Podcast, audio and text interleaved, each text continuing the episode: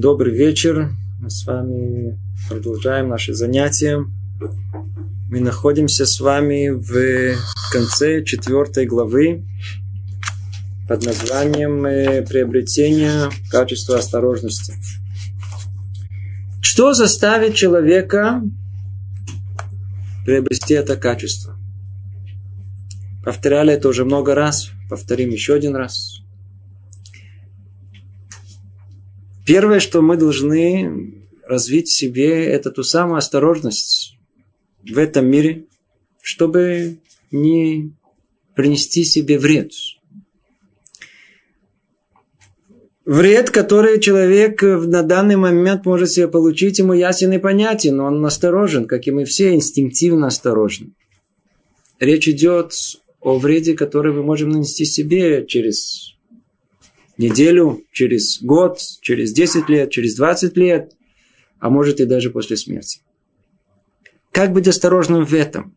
Надо иметь много-много внутренних сил и разума, чтобы понять о том, что любой поступок, который мы совершаем сейчас, он никуда не исчезает. Он продолжает преследовать нас, живет вместе с нами. И его последствия всегда будут влиять на нас. Откуда у нас это появится? Говорит Люцата, мы уже разбирали это уже с вами на нескольких занятиях, о том, что все согласно человека, который э, это пытается воспринять и понять. Согласно его уровню. Уровень наиболее высокий, о котором, о котором мы говорили чисто теоретически, уровень человека, который понимает, что цель его в этой жизни – это совершенство.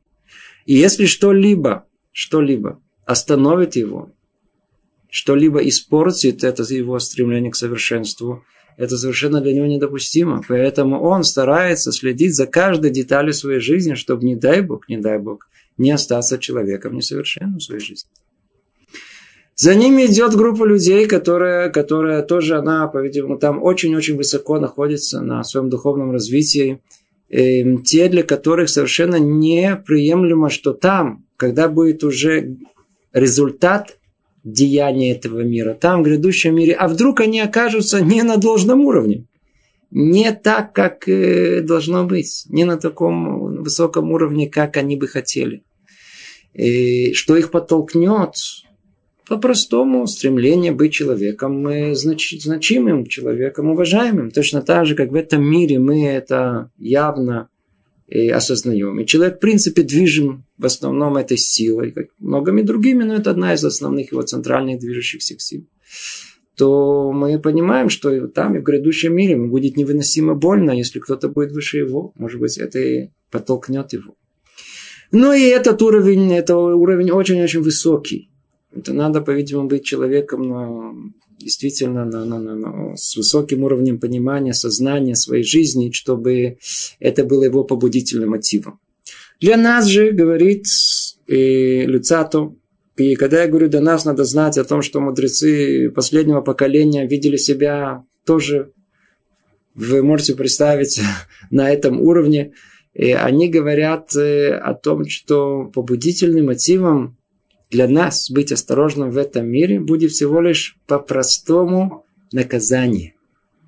И не просто наказание, а тонкости и детали и глубина этого наказания, которое человек неизбежно должен получить. И на прошлых занятиях, на последних двух занятиях мы с вами разобрали более подробно, до какой степени это происходит. До такой степени, что Творец, он э, наказывает наших праведников как э, хутасера, даже за грехи толщиной в волосок. Есть наказание. Для чего приводятся эти примеры? Для того, чтобы мы поняли, насколько, насколько наказание Творца, оно, оно никак никуда не исчезает, и оно до какой степени, до какой глубины оно доходит. И снова повторю, может быть, в двух словах о том, что именно там, в этих тонкостях и в маленьких деталях и находится основная часть иудаизма. Мы, как правило, привыкли видеть эм, э, наше стремление быть, э, идти за какой-то идеей, в основном за большими заголовками, за каким-то чем-то грандиозным. В отличие от этого, у нас в иудаизме в основном э, основа всего это мелкие детали. И это во всем. У нас порой в нескольких словах в Таре, которые кажутся незначительными, кроется чуть ли не основная часть Торы. Эм, когда мы смотрим на великого человека, то мы смотрим не на его великие знания, а на мелкие детали его жизни, которыми как он жил и так далее. И весь союз, который Творец заключил с нами, он именно из этих мелких деталей, которые мы должны соблюдать. И не топтать их, как мы говорили, своими пятками. Тем самым местом, которое самое далекое от сердца, самое нечувствительное, которое есть. И тогда мы и тогда Люцата приводит примеры, он приводит примеры о том, что все наши праотцы грешили. Да какой, нам есть понятие, знаете, у народов мира святые. Такие есть они святые, безгрешные, у них никогда нету никаких прегрешений, у них все нормально. И кто был более чем Авраама вину, Якова вину, царь Давид, мы не находим наших, всех наших э, праведников прошлого, наших праотцов, которые не грешили. Авраама, Вину, все, все, все как один. Они были людьми. Они были величайшими из людей, но они были людьми, они не были мелахим, они не были ангелами. Поэтому мы видим о том, что тут и там на их уровне это был грех, и согласно их уровню наказание, которое они получали, было невероятно. В наших представлениях кто помнит, о чем мы говорили, это для нас это никакой грех. Какой грех? Мы бы даже бы это не заметили, бы, прошли бы мимо бы и не почувствовали бы. Но на уровне великих праведников это был колоссальный грех. И как мы сказываем, как тут говорится о том, что Творец взыскивает любящих его даже за грехи толщиной волос. Казалось незначительно, что-то незначительное. Тема, кстати, в скобках это можно заметить, тема о праведниках, которые страдают, это отдельная тема. Мы ее не касаемся, мы ее не разбираем. Тема это, как правило, спрашивается таким образом, а почему праведники страдают, а грешники торжествуют? Нам, у человека заложено такое чувство справедливости. Особенно есть дети в подростковом возрасте, они очень любят, чтобы все было устроено по справедливости. И когда мы вырастаем и продолжаем требовать от мира это справедливое устройство. И если человек себя ведет хорошо, то наоборот, в нашем понимании, что с праведниками, как должны, наоборот. Смотрите, они себя хорошо себя ведут. Они себя правильно ведут. Значит, по-видимому, надо закрывать глаза. Ну, чуть чуть нагрешили, это ничего страшного. Это можно, всякое бывает. Мы что же, это хорошо себя ведут. Это как в классе. Если один хороший ученик, и что-то один раз согрешил, ну, чуть ему простит, смотрите, он все остальное время все-таки мне не мешает. О, вот эти такие там на Камчатке сидят, они там все время что-то говорят, мешают. Я, я каждый раз буду их еще что-то буду говорить. Нет. Оказывается, все наоборот. Мир устроен по-другому. Именно с праведниками Творец э, очень-очень бдительно проверяет каждый их поступок. Почему? Это отдельная тема, мы только скажем это в одном предложении. И чем ближе к царю, тем, по-видимому, уважение, которое должно быть указано, своей привилегией находиться около царя, оно больше человека обязывает. Чем ближе к царю, тем больше он находится под увеличительным стеклом, под лупой. Его поступки наиболее видны. Чем ближе он к, там, к вершине всего, тем больше любой шаг влияет на все остальное. Тем более он больше несет ответственность за этот мир. По этой причине мы видим, что именно праведники, они по определению, они страдают первые. И хотя эту тему надо углубить и разобрать гораздо, гораздо побольше, мы ограничимся этим. Мы видим о том, что и Творец судит и взыскивает с любящих его, да, как мы сказали, даже за грехи толщиной в волос. Ну, на этом мы с вами остановились а, в прошлый раз. В этот раз мы попробуем продолжить. Есть тут еще большое окончание, которое позволяет нам чуть глубже взглянуть в справедливое устройство этого мира. Мы сейчас с вами начнем тему очень-очень интересную, глубокую. Естественно, что мы вряд ли ее исчерпаем, мы всего лишь э, попытаемся покопаться в ней на, хотя бы на самом простом уровне. Это тема, которая волнует многих из нас. Да, справедливого устройства мира. Да. Многие из нас считают, что мир устроен несправедливо. Человек пришел, опоздал на автобус. И он рассердится. Почему? Потому что он... Почему сердится? Потому что если бы он устроил бы мир, да, если мир бы устроил бы правильно, в его понимании, то, то, то, то как бы было все устроено? Вот он только подошел, и автобус пришел. Да. То есть, например, когда мне надо устроиться на работу, то что должно произойти? Мне должны позвонить и предложить мне работу, по-видимому, если мир был бы устроен правильно. Мне нужен шедух. Очень просто. Девушка, надо искать красивую девушку. То очень все. На второй же день мне позвонили, сказали, есть отличная девушка, красавица богатая, с приданным, со всеми делами, все, пожалуйста. То есть мир бы должен был устроен. Единственная проблема о том, что тяжело это устроить, ведь каждый из нас хочет, чтобы был мир справедливо устроен. Но как? Как ему кажется, кажется, да, то есть, и вот, вот каждый ходит своим воображаемым справедливым миром, и как результат мы видим, что происходит в этом мире. Может быть, вместо того, чтобы мечтать о том, как мир должен быть устроен, может быть, стоит понять поглубже, как он на самом деле устроен. Как он на самом деле устроен. И давайте попробуем разобраться в этом. С вами остановились в месте, где говорится приблизительно так. И я просто перескакиваю через несколько цитат, которые очень сложны для... Их надо отдельно, может быть, займет у нас много времени это объяснить.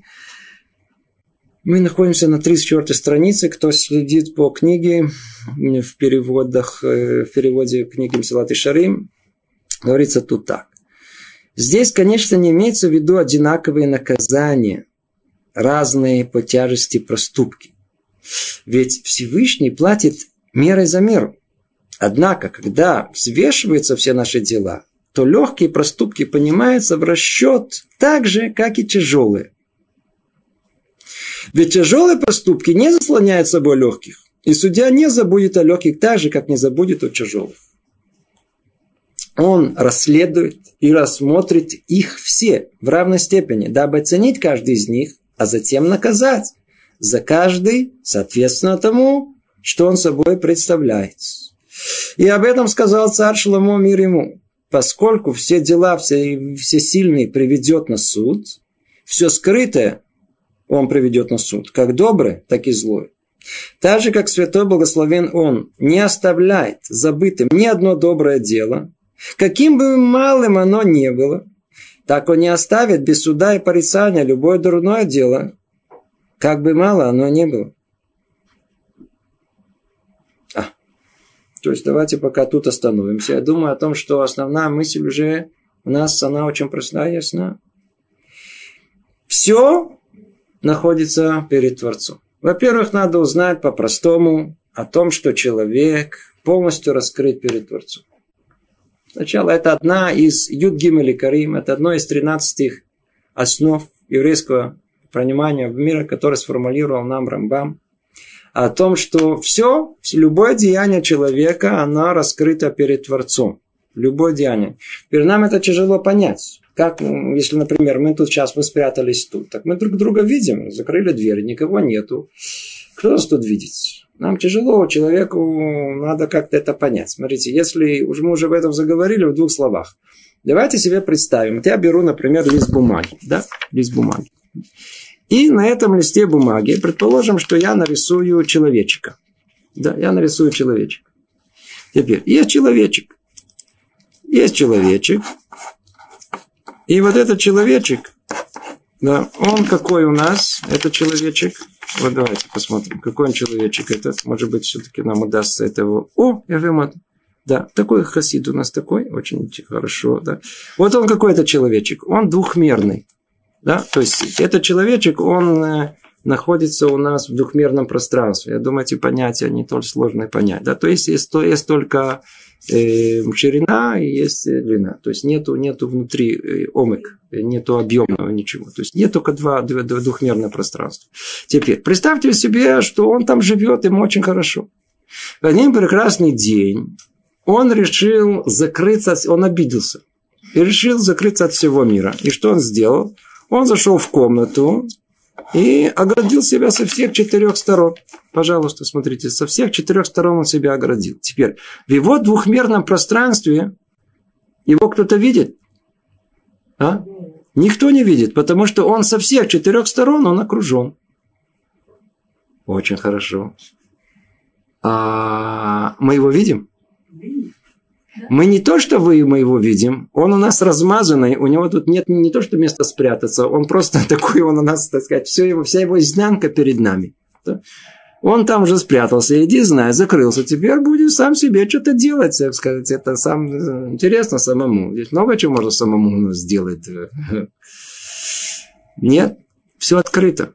Точно так же мы тут в каком? Трехмерном мире. Только представьте себе, что есть возможность у нас четырехмерного мира. Я даже не хожу в эту тему, потому что эта тема сама по себе очень глубокая, интересная, чтобы вы знали о том, что все мира, про которых у нас говорят в скрытой части Торы, имеется в виду разные измерения, да, то есть дополнительные измерения. Поэтому, а тем более, как бы Творец, он э, для, а, а мы открыты для Творца полностью. Мы просто как в двумерном пространстве, у нас все ясно, мы перед ним открытые голые боссы, со всеми нашими поступками, словами и даже мыслями. Человечек. Спасибо большое. То есть, во-первых, первое, что надо понять, о том, что любой наш поступок, он полностью открыт перед Творцом. И ничего нельзя спрятать, и нельзя, сказать, нельзя спрятаться от Творца. Это первое. Второе, что тут сказано, о том, что любой проступок, он ценится. Теперь, кстати говоря, многие будут этим недовольны, потому что как-то неприятно. Ну, да вы что, вы же хотите, что все, все до конца, да я же человек, я же, я же могу хоть что-то, какой-то маленький проступок. Кстати, я не ответил в прошлый раз на вопрос, где меня спросили как раз, что делать, если вот эти маленькие, иногда незначимые грехи случаются.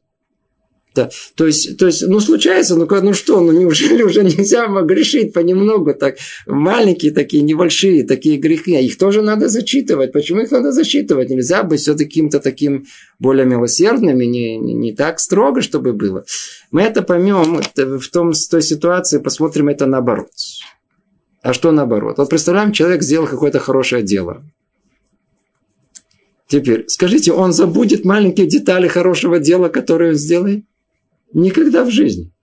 Когда, нам начинают зачислять оплату, да, то мы, вы, вы, вы знаете о том, что человек смотрит внимательно. Так, обождите, а вы забыли, а я там еще, я еще две минуты добавьте мне, потому что я в это время, я мог говорить по телефону и не говорил, я работал. Добавьте мне за усердие, да, или еще что-нибудь. Да, любое наше хорошее дело, заметьте, мы никогда не оставим без внимания. Никогда у нас не получится вот просто так, просто так забыть о том, что мы сделали хорошее дело. Мы помним. Более того, мы никогда не дадим другим забыть или не знать, что мы сделали хорошее дело. Почему? Потому что сделали хорошее дело. Знаете, как не так просто было сделать хорошее дело. Более того, даже самую маленькую деталь. Ну, о жене. Скажите мне, мы не напомним все хорошее, что мы сделали? До последней детали. Когда начнется выяснение и торг, кто что, так сказать, внес в семью, и она говорит о том, что я мою, а он говорит, а я прибиваю и так далее, то начинается там заходить до самых мельчайших деталей заслуг, что человек внес в семью. Конкретно, что я сделал. Но только понимание наоборот, о том, а когда надо наказывать, не, не, ну, не надо так уже таких деталей входить. Зачем так строго? Из добра мы поймем и о зле. Точно так же, как мы не хотим, чтобы добро было забыто, точно так же не забываются нам и плохие деяния. Как маленькие, так и плохие. Причем подчеркивается тут о том, что тут э, легкие и тяжелые деяния бывают. И судья не забудет о легких так же, как не забывает о тяжелых.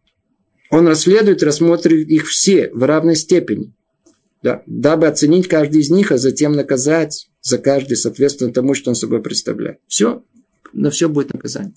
Рассказывает однажды Гаон из Вильна, и он однажды шел по улице, по Вильна, по, по... ему, проходя в одном месте, ему указали на один из домов и говорят, ой, вы знаете, что там происходит? Ай-яй-яй, что там происходит?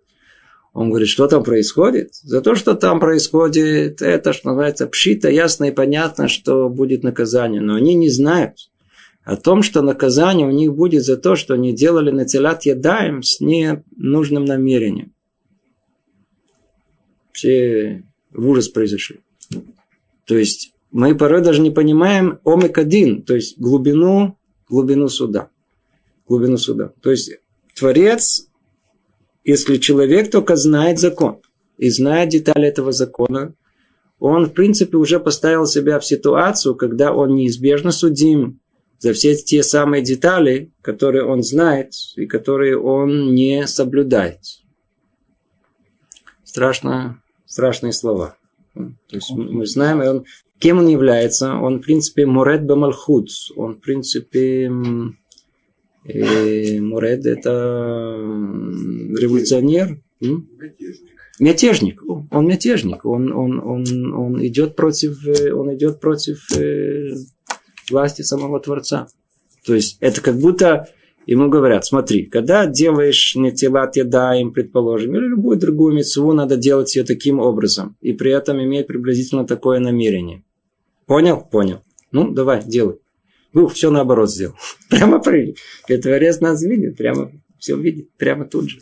Тем не менее, мы делаем это не так, как Творец этого хочет, не так, как этого он нам повелевает. Из-за этого, из-за всех деталей этого, естественно, что есть, есть э, наказание. Ни всяком сомнении. Человек не избежит их. И все, как тут говорится, э, э, нет разницы между большой или малым, то есть легким преступлением или очень тяжелым преступлением. Все, естественно, согласно меры.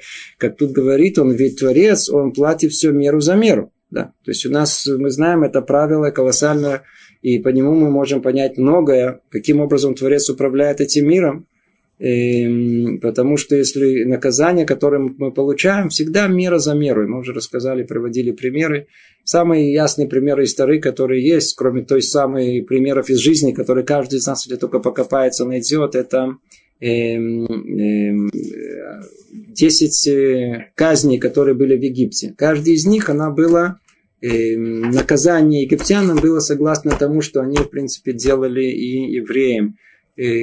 Они брали кровь еврейских младенцев для фараона, и было наказание им кровью в Ниле и так далее. И так, посмотрите, это все десять, они были меда кенегет меда, мера за меру.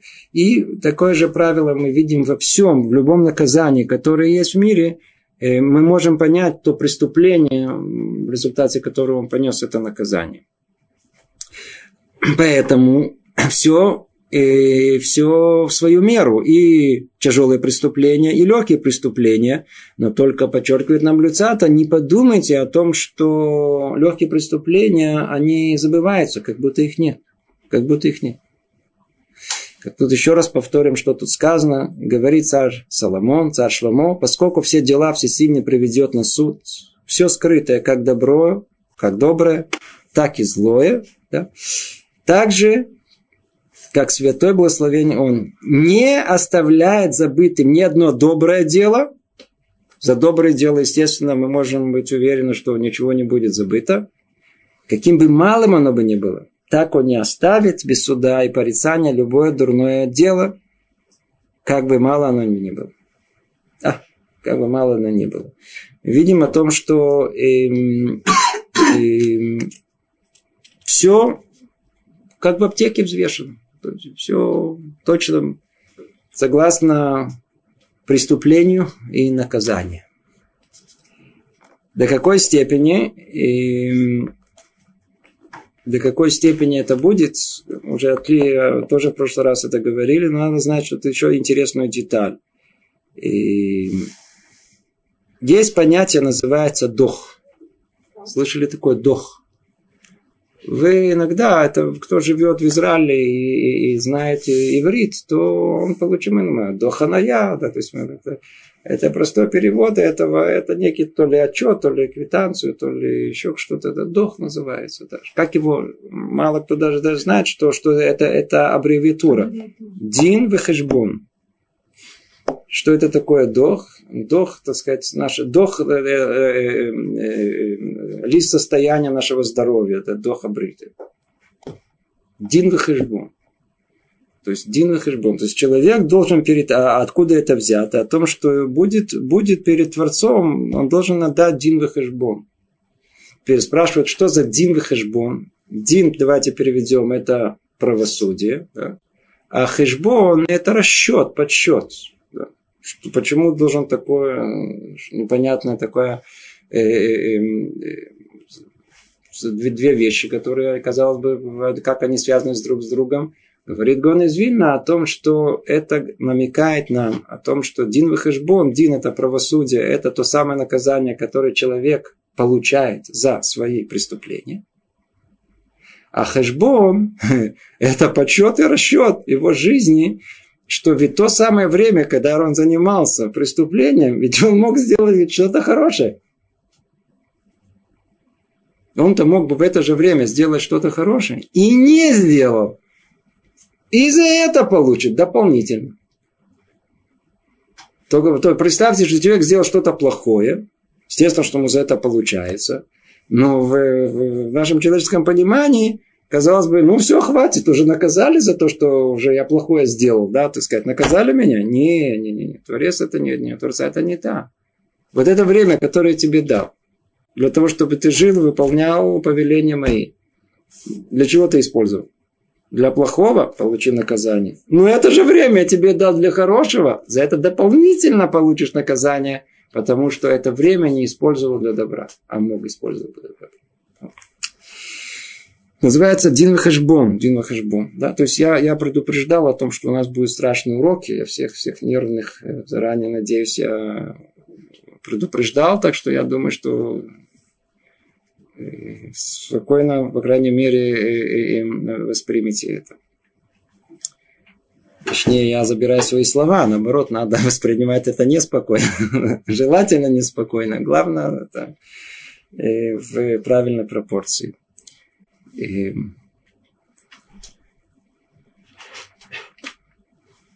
Значит, чтобы искоренить из желающих соблазниться мысль о том, что Всевышний благословен Он не приведет в суде незначительные поступки и не взыщет за них, напомним правило. Видите, есть люди, которые, они все-таки говорят о том, что, ну, смотрите, ну, не может такого быть, что Творец ничего не забывал. Маленький поступок, какая вам, неужели надо быть таким, таким дотошным? Да. Для таких людей напоминает нам, сказано у нас в Талмуде, в трактакте Баба Кама, Всякий, кто говорит, что святой благословен он, уступчит, то есть ватран, он уступает, ничего страшного, это человек согрешил, простим ему. Знаете, иногда такой большой царь, да, прощу его, что, ничего страшного, ничего, какая разница. Ну, ну, маленький грех такой небольшой человек совершил, можно простить ему. Так вот, говорится тут, вы должны знать, всякий, кто говорит, что Творец уступчив, простится с жизнью из-за грехов. Теперь, что это такое, что тут написано? Имеется в виду по-простому, для нашего понимания, о том, что Творец ничего не прощает. Ничего не прощает. И в народе есть такая, знаете, поговорка, говорит, да, Бог простит.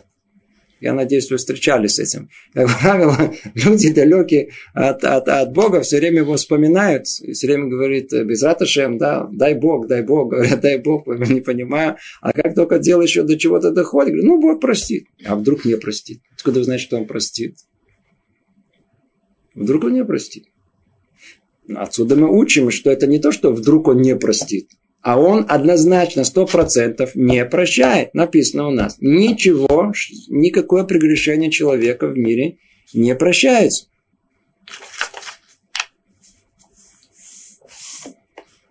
Еще сказано, если говорить тебе дурное начало, согреши, а святой благословен он простит, не слушай его. О, видите, вот, вот, пожалуйста, народная мысль о том, что Бог простит, у нас было еще и была известна еще много тысяч лет назад. И прямо в Талмуде, прямо говорится об этом в явном прямой форме. Если говорить тебе дурное, на дурное начало. То есть понятно, кому, что нам это говорит. Только дурное начало такое может нам сказать. О том, что согреши, а Бог простит.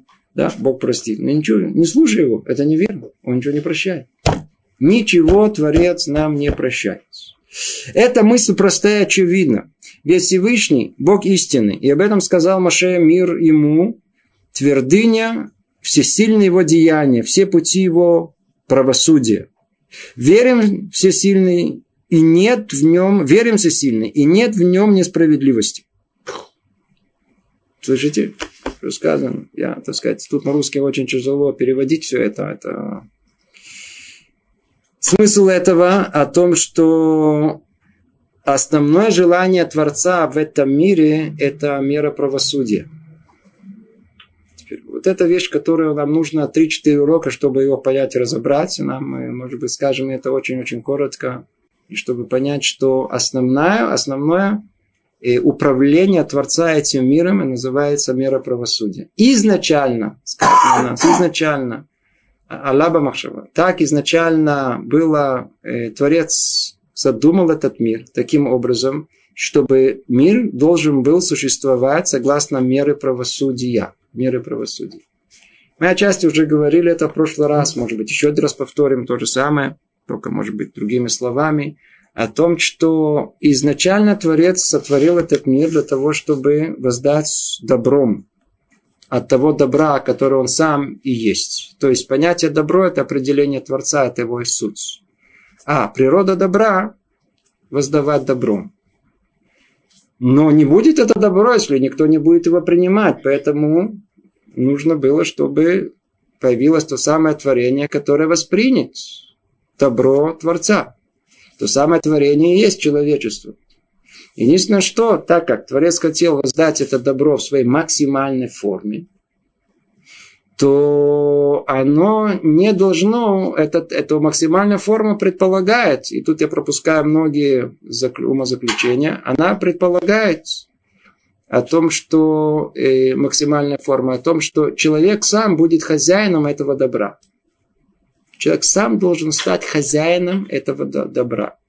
И таким образом, чтобы у него не было никакого стыда от того, что он получил от Творца. Ведь если мы, он что-то мы получаем, то какая же наша заслуга в этом? В чем наше достоинство? В чем наше «я»? То есть в глубине, которой э, есть и кроется за этим, более конкретно, о том, что в принципе мы же все получили как полный подарок от Творца. Мы много-много раз об этом говорили. Человек появляется в этом мире не по своей воле, живет не по своей воле, умирает не по своей воле. Все, что получил он, внезапно мы родились, а никто нас не спросил. И так что так же уходим из этого мира, и тоже никто нас не спросил. Тот факт, что мы живем, тоже никто нас не спросил. И мы просто живем. Подарили нам всю эту жизнь со всеми чувствами, со всеми ощущениями, с способностью мыслить, со способностью ощущать и наслаждаться. И мы просто живем. То есть от нас ничего нет. А что от нас, да, может быть, где наше я, где оно может находиться? Только в том, что мы сами лично себе построим. И вот это мое личное построение, которое я сам себе построю, сам заслужу и так далее, во всем, и в учебе, в деяниях, поступках, в этом мы уподобимся на Творцу. Но только надо это получить как? По заслуге, а не как подарок. Если мы это получим как подарок, какая же заслуга есть у нас в этом? Если мы получим подарок, это будет одно буша, будет только стыд от этого. Творец не хотел, чтобы мы получили это как, э, э, как подарок. Вовсе нет. Тогда какая же заслуга наша была? Он хотел, чтобы мы это получили как? Мы, он это, мы получили это сам по мере правосудия, то есть по, по, по, по, по строгости, как, как положено. Да? То есть вот, вот как повелели, переборов себя, добились. О, так должно быть. И надо знать о том, что глубина понимания того, э, что происходит с нашими праведниками, это именно вот этот уровень. Вот этот уровень, эм, когда мы эм, э, видим, что мера правосудия, она основная, которая есть в мире. Она основная есть в мире. Я где-то, если я... О, есть она. Хочу вам процитировать э, интересное, напечатал из трактата Менахот. Дав Хафте. Есть интересное, попробую перевести, может быть, чтобы мы просто поняли, как, что имеется в виду, что имеется в виду. Есть очень интересная тут э, э, э, Агадыта, которая, которая, может быть, она прольет нам некий больше, более глубокий свет на то, о чем мы говорим. Рав Юда Амар, Рав, Амар, Рав Юда Марав. Бешаа шала Машела Маром. И это очень известно, она тут большая часть не связана непосредственно с тем, что у нас э, мы обсуждаем, но э, само по себе это очень интересно. Может быть, я сразу даже буду переводить. Говорит Рав так.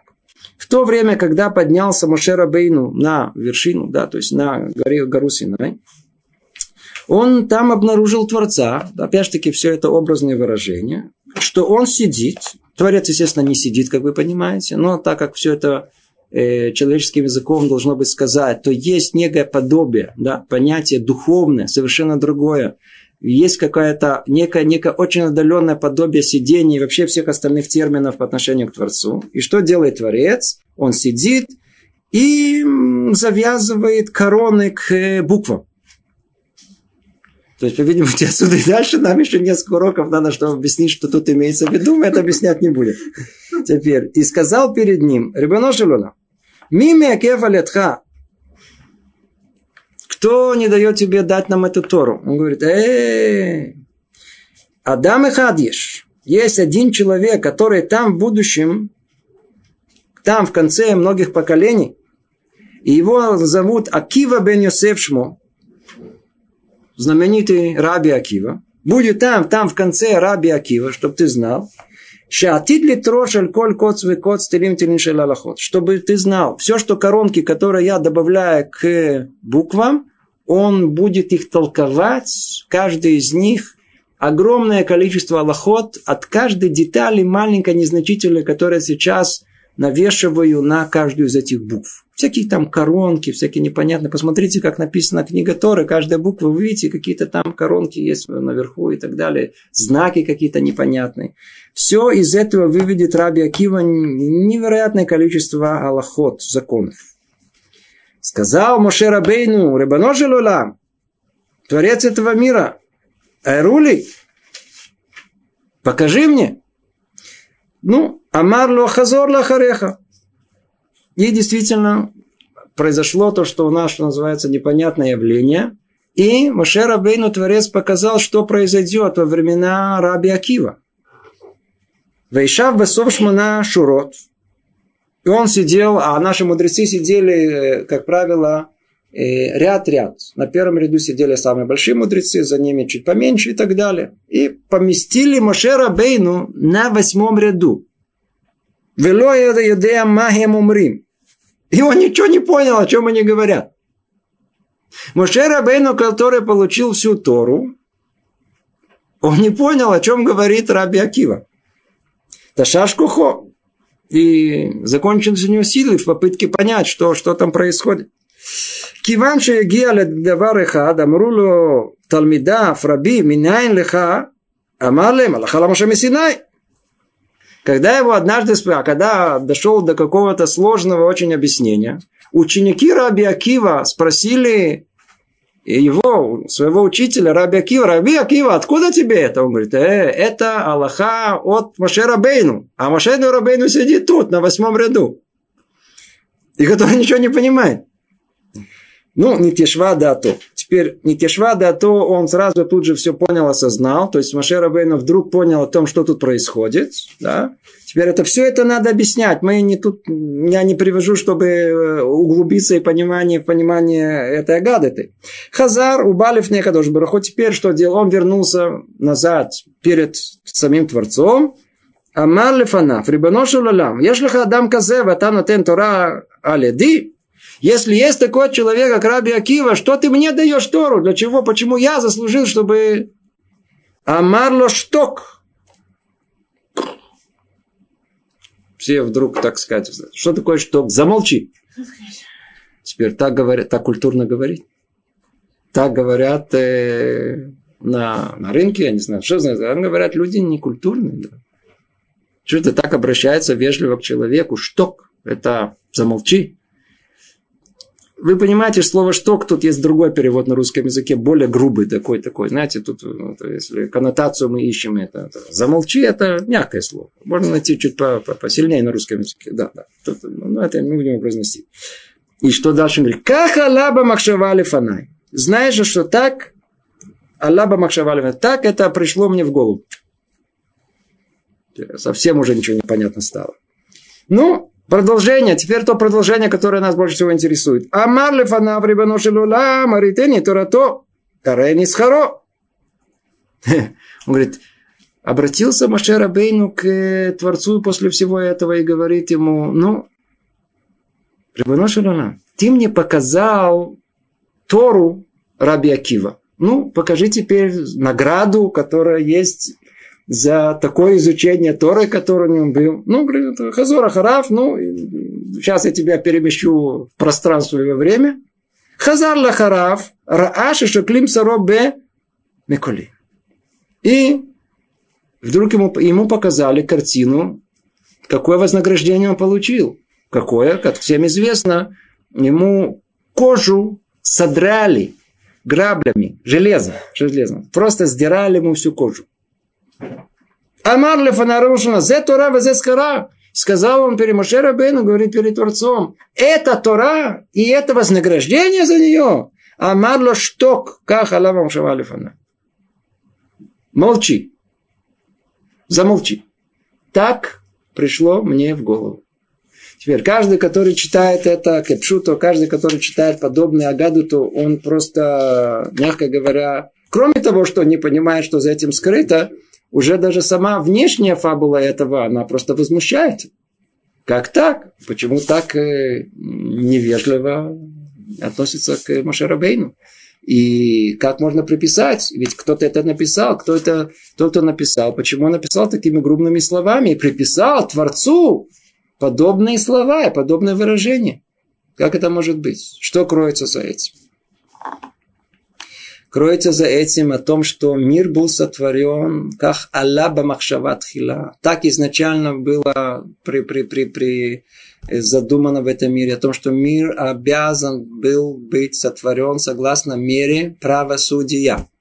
Что такое мера правосудия, как мы говорили? Своровал, рука отсохла сказал лошонара, злословие, выпал язык. Что-то такое, или еще, или зубы выпали. Не, что-то прямо на месте. Это мера правосудия. Это, это, это, это так должно быть. Но что произошло в этом мире? В этом мире что произошло? Мы видим, что это не так. Что это не так. Но прежде чем мы поймем, почему это не так, еще раз приведем маленький итог того, что сказано. Чтобы мы просто это поняли. Когда Творец говорит Маршера Бейну «шток», что это такое? Надо просто понять, это не вежливое обращение. А какое это обращение? Это, это обращение меры правосудия. Мера правосудия, она в повелительных, весь язык состоит из повелительных наклонений.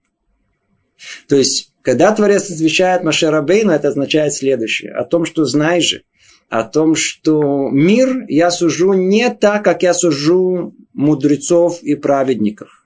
У них есть другой дин, у них есть другой, другой, другая система. Они сами хотят, и так Машера Бейну, и так сам Раби Акива хотел, когда он говорит, я всю свою жизнь ждал, когда я дождусь этого момента, я могу сказать Криачма. Поэтому мы знаем, мы перед смертью говорим Криачма, из-за этого, с этой ситуации перед смертью Раби Акива сказал Криачма, Шма Исраэль, Шем Алюкей, Шем Ихад. И мы сейчас, это стало Минхак Исраэль, мы перед смертью это говорим. И он говорит о том, что так как там сказано, вы возлюби ближнего, возлюби Творца, ваавта ташем алакеха, бахоли вавха, бахоль навшиха. Что значит бахоль навшиха? Что значит всем душой своей, даже если забирает у тебя эту душу. И он сказал, что я всю жизнь ждал, когда дойду до этого момента, когда я смогу любить Творца, отдавая душу за него. Это была мера правосудия. Он не хотел, чтобы его судили согласно мерой милосердия, о котором мы сейчас будем говорить. Он хотел о том, чтобы изна... так как изначально Творец устроил этот мир, он хотел идти точно согласно этого пути и не сбиться с него. Для чего? Для того, чтобы удостоиться максимальной награды, чтобы не было никакой буша, не было никакого стыда в грядущем мире. Помните, мы говорили в прошлый раз, что есть наказание в грядущем мире? Стыд. Это самое колоссальное наказание, которое есть, за то, что горит, то, что человек просто весь выгорает из-за этого стыда. Это стыд, стыд невероятный, который есть. И он, тот самый стыд, он не дает человеку жить. Там он, он, он болит, он ему очень-очень тяжело, когда в этом состоянии. Чтобы этого не было, этого стыда, этого не было стыда, тот, кто идет по мере правосудия, у него стыда не будет. Никакого. Это Нама де Хисуфа, это не... Он не получает это вознаграждение бесплатное. Да. Но этот стыд, он не проходит со временем, или он всю жизнь? Он все остается. Единственное, что в том грядущем мире стыд это есть наказание. Когда мы говорим наказание, которое человек, и та, то горение, которое будет с человеком, это образные выражения. То есть, как мы в прошлый раз мы говорили, а пример этого, какой он может быть, как любой человек тут в этом мире почувствовал в свое время какой-то стыд за свой поступок, и как это горело, и как ему было неприятно, и как он хотел отделаться от этого. Ну, точно так же и, и точно так же и в гряду. Это прообраз того, что нас ждет в грядущем мире. Это есть наказание, которое есть. Так или иначе, когда Творец говорит Машарабейну шток, кахалаба махшабат хила, это имеется в виду о том, что а, а, а, так должна изначально был сотворен мир согласно мере правосудия. В мере правосудия есть только понятие шток, есть понятие повелительные наклонения, мера правосудия. Есть так, не так, не так. А вежливость и все прочее, это уже сейчас дальше пойдем, поймем, откуда появляется совершенно другое управление этого мира. Оно называется мера милосердия. Давайте посмотрим только, как это сказано. И в нашем тексте, чтобы это было более понятно. Эм...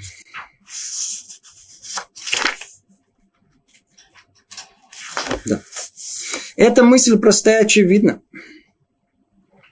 Ведь Всевышний Бог истины, и об этом сказал Моше мир ему, твердыня, совершенны его деяния, все пути его правосудия, и верим всесильный, и нет в нем несправедливости. Да, то есть, когда мы говорим о мире права, правосудия, то это мы говорим о полном справедливости, которая есть в этом мире. Ведь святой благословенен, он желает правосудия. Да? То есть, снова вот все, что я, мы объяснили, мы объяснили эти два слова, желает правосудия. За этими словами желает правосудия, э, роце бамишпат, и стоит все то описание, которое мы сказали, о том, что мир изначально, он устроен согласно мере правосудия. Так изначально он задуман, так он должен был существовать. Только согласно мере правосудия. И если бы он закрыл глаза на вину, то это было бы таким же нарушением правосудия, как если бы он забыл бы заслугу. Если мы говорим о правосудии, да, что все должно быть по справедливости, как можно забыть что-либо в этом мире? Принципиально нельзя. Ведь точно так же, как мы не забываем ничего хорошего, нельзя, принципиально нельзя забыть, согласно мере правосудия, все плохое.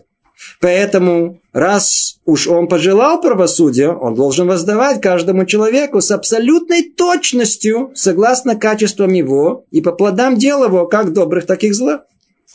Каждый человек обязан, по сути, получить свое наказание. Это мера правосудия. Это и значит, верим Всевышний, это и значит, верим всесильный, и нет в нем, и, и, я извиняюсь, Верим всесильный, и нет в нем несправедливости. Справедлив и праведен он. Продолжение цитаты э, из книги Дворим. Как объяснили мудрецы в трактате Таанит, справедлив к праведным и злодеям, ибо такова мера, которой он судит все, и за каждый грех он наказывает, и невозможно избежать этого. То есть все это то, что мы говорили о том, что это обязательное состояние реальности, в котором должен быть присутствие мира правосудия. Так Творец сотворил мир по мере правосудия. А если скажешь, если так, в чем же смысл милосердия? В чем же смысл милосердия? Мы знаем о том, что начинается Тора у нас словами Баришит Бара Луким это Шамамитас. Кто знает о том, что э, кто знает о том, что э, слова Баришит Бара Элоким, Элоким это мера правосудия. Так Творец задумал, так Творец задумал это э, э, творение этого мира по мере правосудия. Но в дальнейшем мы видим о том, что э, исчезает слово в следующий же раз, исчезает, не употребляется слово Элоким, как мера правосудия, а другое имя Творца, основное, под названием Юткей Вавкей, четырехбуквенное непроизносимое имя, и оно означает уже совершенно другое состояние, меру милосердия. Как это понять? Сказано нашими мудрецами так, о том, что в начале задумка Творца была сотворить этот мир мерой правосудия. Увидел он о том, что мир не будет существовать согласно мере правосудия, он добавил к этому и меру, меру милосердия. Как это понять? Многие понимают по ошибке о том, что, а, ну, по-видимому, отменились, отменилась мера правосудия, и теперь есть мера милосердия. Ответ неверно.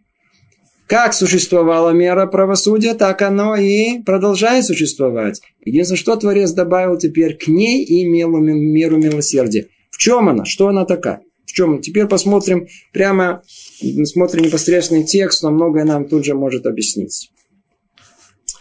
А если скажешь, если так, в чем же смысл милосердия? Если суд в любом случае должен быть точен во всех деталях, ответ таков. Безусловно, именно милосердие позволяет существовать миру, который просто не смог бы устоять без него. Если бы у нас бы дали нам бы все по мере милосердия, кто бы остался? Если даже самые великие из людей, все на наши праотцы, у них были грехи, как же мог быть мир мог существовать? И тем не менее, это не делает суд ущербным. И вот почему. И теперь он объясняет, это вещь очень глубокая, на которую всегда ссылается в этой точке на Рамхаля в этом месте. По всей строгости закона грешник должен бы быть наказан сразу после совершения греха. греха. Да, как мы сказали. То есть, если бы все по строгости закона, согрешил, сказал плохое слово, раз зуб упал, выпал. На месте, все на месте. Или еще проглотил что-то, или умер, или, или подавился, или упал. Или... На месте должно быть какое-то наказание. Без малейшей задержки. В безудержном гневе, как это заслуживает тот, кто приступает волю Создателя благословенного имя его. И не было бы возможности исправить совершенного. То есть представьте себе, человек как бы находится под колпаком. Над ним стоит какой-то надзиратель. И человек так живет всю свою жизнь. Да, то есть малейшее неловкое движение, не то, не в ту сторону. Бум по голове. Прямо на месте. То есть почувствовал, то есть прекрасно знает о том, что, что, что, что, что его ждет. Не в самом деле. Как поправить человек то, что искоровил, когда грех уже совершен? Теперь тут мы входим сейчас в дополнительную тему, которую мы ее отложим, по-видимому, на следующий раз. Она тема очень глубокая. Но мы с вами разовьем больше Именно мы чуть-чуть перескочим. И тут она развивается тема понятия чувы, исправления. Вообще, как оно возможно? Да, человек убил кого-то. Можно его исправить или нельзя? Да или нет? Мы не знаем, это, это, это, это, как это может быть. У евреев есть интересный патент. Сделай и как будто ты не убил. Это возможно? Это требует отдельного рассмотрения. Без раташема это рассмотрим в следующий раз. Мы только тут хотим понять чуть поглубже э, с точки зрения милосердия. С точки зрения милосердия. Что делает мило, мило, милосердие? И это, несомненно, милосердие, которое не совпадает с буквальным требованием строгого суда. Какое милосердие он говорит? Это чува, это возможность исправления, которое Творец нам дал. Это ту тему, которую мы сейчас перескочили. Однако это милосердие не отменяет суда совершенно. Ведь в нем самом есть некий аспект суда. Вместо желания согрешить и удовольствия от греха приходят равные по силе сожаления и страдания. Также и отсрочка наказания – это не уступка грешнику, а лишь проявление терпения в некоторой мере с тем, чтобы дать возможность исправиться. И то же самое свойство всем остальным проявлениям милосердия. Как то сын создает заслуги отцу и часть души, как вся душа. То, что тут говорится, это то, о чем мы уже да, говорили уже, но еще раз укрепим это понимание. Да, Творец сотворил этот мир по мере правосудия, и это то основное, что как мир существует. Но, но он не мог бы просуществовать. И это отдельная тема, как это было задумано, и почему это так существует, это отдельная тема.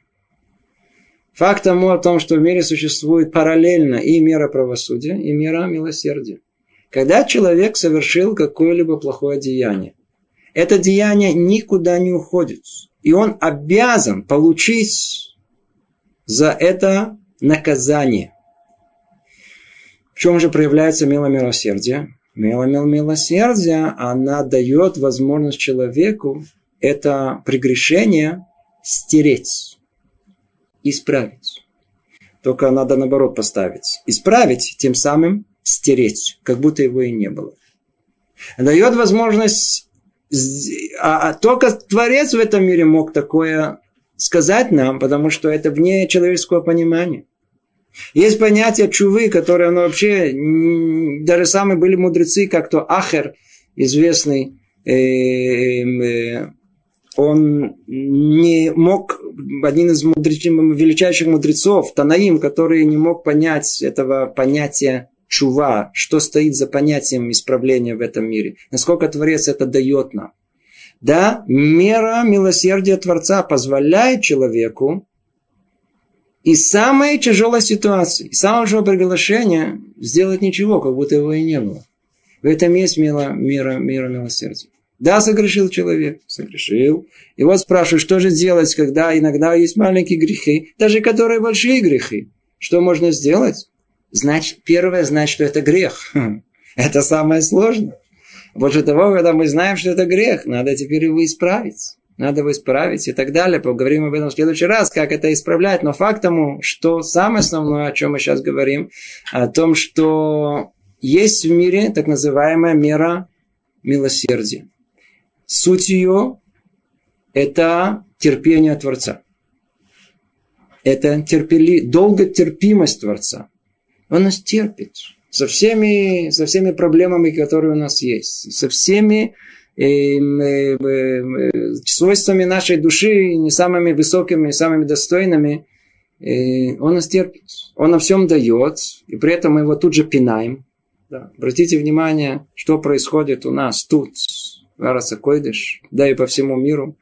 Человек не понимает о том, что все, что у него есть, это что его заслуга. Это не его заслуга все получил в подарок. И что он делает? Нет Творца, никто не дал. Мы от этих самых, от обезьян. Ну, не спорим, есть которые от обезьян.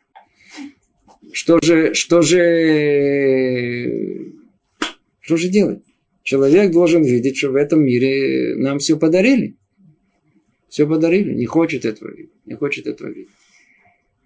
Прямо плюет тому, кто дал эту, нам эту жизнь, ему в глаза, ему в лицо. Нет Творца. Что нет Творца? Посмотрите вокруг себя. Все же, все же бесплатно получили. И тем не менее Творец нас терпит. И каждому из нас говорит, ну ничего страшного, подождем. Может быть, этот человек пробудится через день, через два, через месяц, через год. Любое другое время. Он его ждет. И так ждет до конца жизни. Сказано о том, что человек должен до, до, до конца жизни Творец ждет ему, дает ему возможность. Есть, которые перед самым концом жизни делают чудо перед самым концом жизни. Это то, что нам нужно понять, и основное, что нужно понять, о том, что в мире существует мера правосудия. Она обязывает, чтобы все прегрешения человека, даже самые мельчайшие, получили наказание. И единственное, что в милости Творца, и милость его состоит в следующем, что он это наказание отдаляет не дает мере правосудия тут же наказать нас. И что тогда происходит? Он всего лишь навсего по времени Творец дает нам возможность исправления наших плохих, плохих поступков. Это то основное, что мы хотели понять и разобрать на, на этом занятии. Зарат Ашем, в следующий раз мы с вами разберем гораздо более подробнее э, тему чувы, тему раскаяния, и тогда мы сможем закончить уже окончательно эту главу. Белаташем перейти к следующей. Всего доброго. И привет из Иерусалима.